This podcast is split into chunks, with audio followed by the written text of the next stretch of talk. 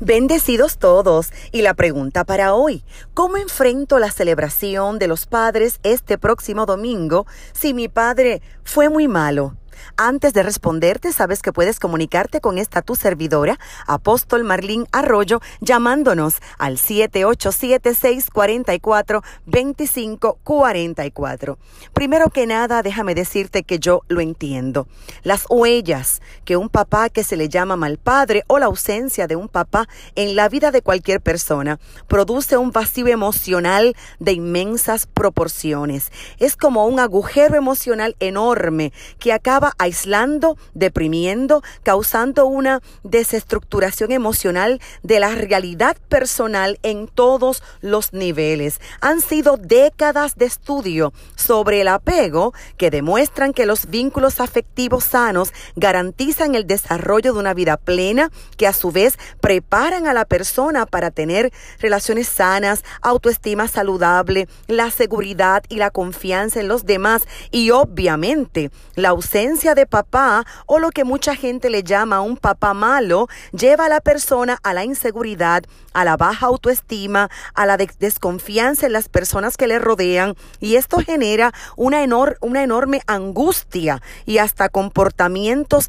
destructivos en algunos casos. No obstante, es importante que te diga que en Cristo siempre hay esperanza. Jesús se especializa en llenar vacíos. Desde Génesis, el Todopoderoso poderoso comenzó llenando vacíos. La Biblia dice, en el principio la tierra estaba desordenada y vacía y el Espíritu de Dios se movía sobre las aguas y poco a poco el Señor fue creando, llenando vacíos, ordenándolo todo. A pesar de tanto dolor, el Padre Eterno continúa con sus lindos planes contigo. Cita Jeremías 29:11, yo sé los planes que tengo para ustedes, planes para su bienestar y no para su mal, a fin de darles un futuro lleno de esperanza. Yo, el Señor, lo afirmo.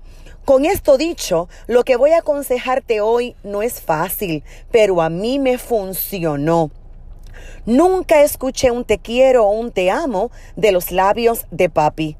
Nunca asistió a alguna de mis competencias de oratoria, esa era mi área de competencia, y cuando me refugié en Jesús tampoco lo entendió.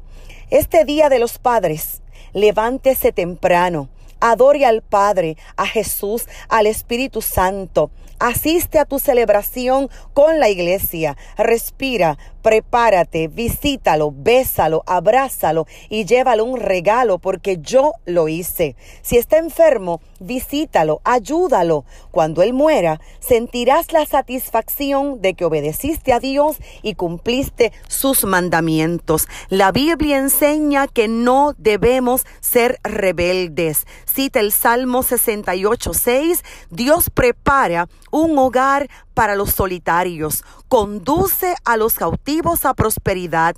Solo los rebeldes habitan en una tierra seca. Por lo tienes que tomar la decisión de no ser rebelde, sino perdonador. Sírvele como si le sirvieras a Dios y menosprecia el oprobio porque es tu papá. No fue fácil, pero yo tomé la decisión de perdonar. Es posible. Entrégale tus lágrimas y tus vacíos al Dios Todopoderoso. Celebra tu vida y celebra su vida. Celebra que naciste, que tienes apellido paterno, que tienes papá. Feliz Día de los Padres a todos esos padres maravillosos a quien Dios le dio el privilegio inmenso de poder cumplir con esta responsabilidad.